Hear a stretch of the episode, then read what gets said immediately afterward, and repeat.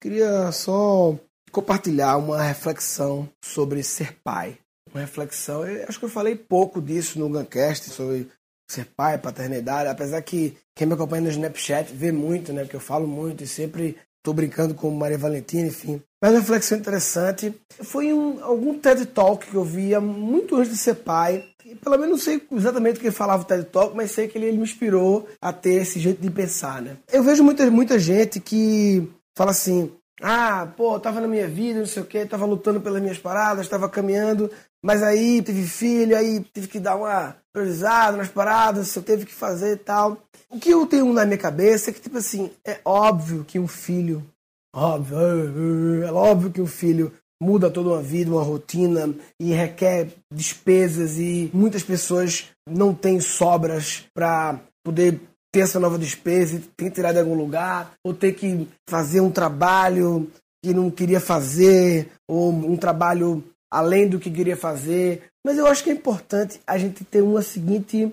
Esse exemplo que eu vi, é, esse TED, que me fez pensar uma coisa interessante, que é claro que a gente tem que fazer algumas concessões quando tem filho, mas a gente nunca pode usar o filho como desculpa para a gente não concretizar, como diria Goff, ir para action em relação a concretizar os seus sonhos, né?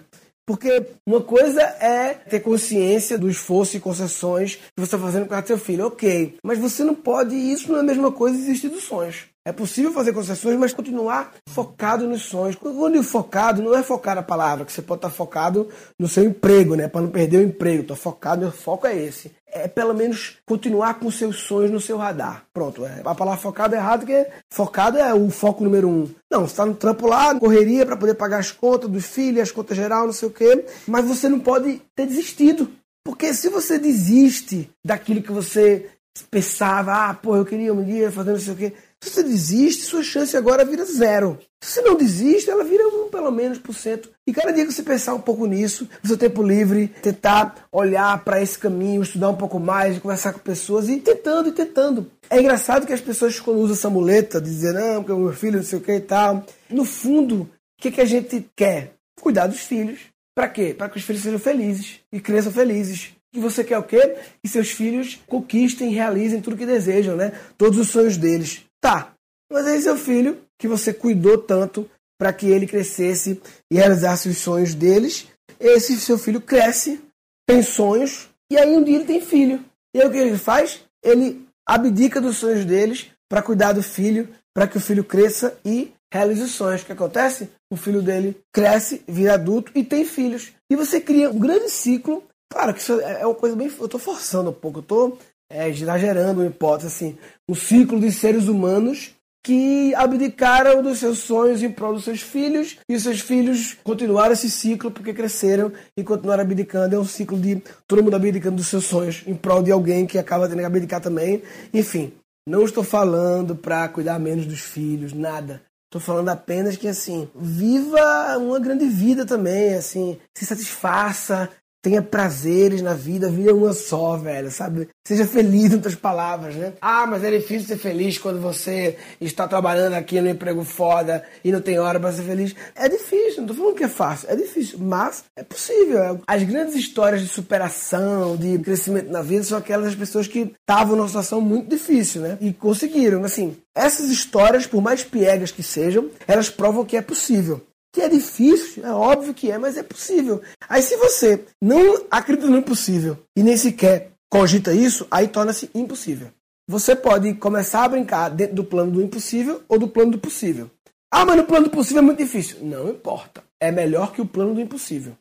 Esteja no plano do possível. Pelo menos isso. Né? E essa coisa de filho é só ter esse cuidado, né? de separar um pouco. A gente precisa abdicar de coisas para os filhos, sim, mas a gente não pode deixar de seguir nossos sonhos, porque se a gente tivesse um jeito de perguntar para o nosso filho hoje em dia, e se ela entendesse, você perguntasse o que é que ela quer em relação ao pai, ela ia dizer, cara, que meu pai seria feliz também, entendeu? Tipo, não vira um jogo de ninguém ajuda ninguém, ninguém. E naturalmente, se você é uma pessoa que luta pelos seus sonhos e que. Não sei se está parecendo meu piegas, luta pelos seus sonhos, mas enfim, você entendendo? Luta pelos seus objetivos e tal, desejos. Tem gente que nem sequer se aceita ter sonho. Tem gente que se começa a sonhar, não, peraí, quem sou eu para estar tá sonhando isso? Tudo bem, aí eu quero ser a rainha da Inglaterra. Realmente, aí é mais difícil, porque aí tem um processo que é mais complexo, né? Ser rainha da Inglaterra. Mas aí tem a gente que gosta de sonhar os sonhos nada a ver. Ah, quer dizer então que basta sonhar que acontece. Então, peraí, eu sonhar que eu sou. Aí a, a galera quer, quer zoar, quer, quer encher o saco. Aí o cara é o idiota que não captou a mensagem, tá com um mecanismo de defesa usando uma contra-argumentação falaciosa pra não sei o que. Não é isso que ele tá falando, né? Mas era só esse recado que eu queria dar. Eu vou tentar fazer um pouco mais de reflexões sobre a questão de ser pai, assunto novo para mim, assunto que eu parei para escrever tanto. Minha, minha, filha tem seis meses, mais nove meses de barriga, um ano e meio, né, mais ou menos, e eu não fiz nenhuma piada sobre ser pai. Porque eu não estou com a minha cabeça direcionada. Eu acho que isso merece outro podcast, chama Direcionamento Criativo, né? Que é a configuração do seu olhar atual. Você pode ter um olhar criativo, um olhar diferente sobre o mundo, mas ele tem sempre um pequeno alvo que está configurado no momento. E isso, o seu direcionamento criativo faz toda a diferença. E eu mudei, não precisa mais esse podcast sobre isso, que agora acabei de falar, né? Mas eu mudei o meu direcionamento criativo ultimamente, está muito mais para conhecimento, para inovação, para criatividade, para empreendedorismo, para montar negócios, para se preparar para o futuro, para educação, para internet, tecnologia, toda essa pilha, futurismo e tal em tudo isso e self-development também, né? Crescimento pessoal, produtividade. Eu estou muito nessa pilha. Entrando agora também em meditação. Isso aí merece outro Guncast e tal. Uma parada super nova para mim, super paquerando, né? Eu não estou com direcionamento criativo para comédia, né? E vê que louco, né? A prova disso é. Se eu tivesse direcionamento criativo para comédia, eu já tinha encontrado várias situações. Eu devia parar para escrever um pouco, seja comédia, seja um pouco mais sério em relação a, a ser pai. Mas é isso aí. Quem quiser conversar sobre esse episódio, acessa Guncast.com.br barra, barra sonhos, é meio brega, né? Barra sonhos, ok, vai. Guncast.com.br barra sonhos. Tem lá o grupo do Guncast para conhecer as pessoas loucas também que curtem essas minhas viagens aqui. O grupo tá lá. Quem for entrar no grupo, eu sempre alinho, entre com o mindset de se entregar pro grupo. Se entregar no sentido de ir lá para gerar valor pro grupo. Gerar valor não é mandar cinco indicações de vídeo, não gera valor é mandar indicação de vídeo, já mandar, sei lá, um, um, comentário que já direcione quem realmente tem que ver esse vídeo, quem não tem que ver esse vídeo, entendeu? Porque isso já foca. Ou então que você resuma alguma coisa do vídeo, já meio que entrega uma mensagem, como poupar o tempo das pessoas, como respeitar o tempo das pessoas, né? E entrar com o mindset de se entregar para as pessoas, gerar valor e respeitando o tempo delas. E por último, depois de entregar muito valor respeitando o tempo, você se preocupa em como extrair valor dali. Se todo mundo entrar com esse mindset, o bicho fica poderoso, papai.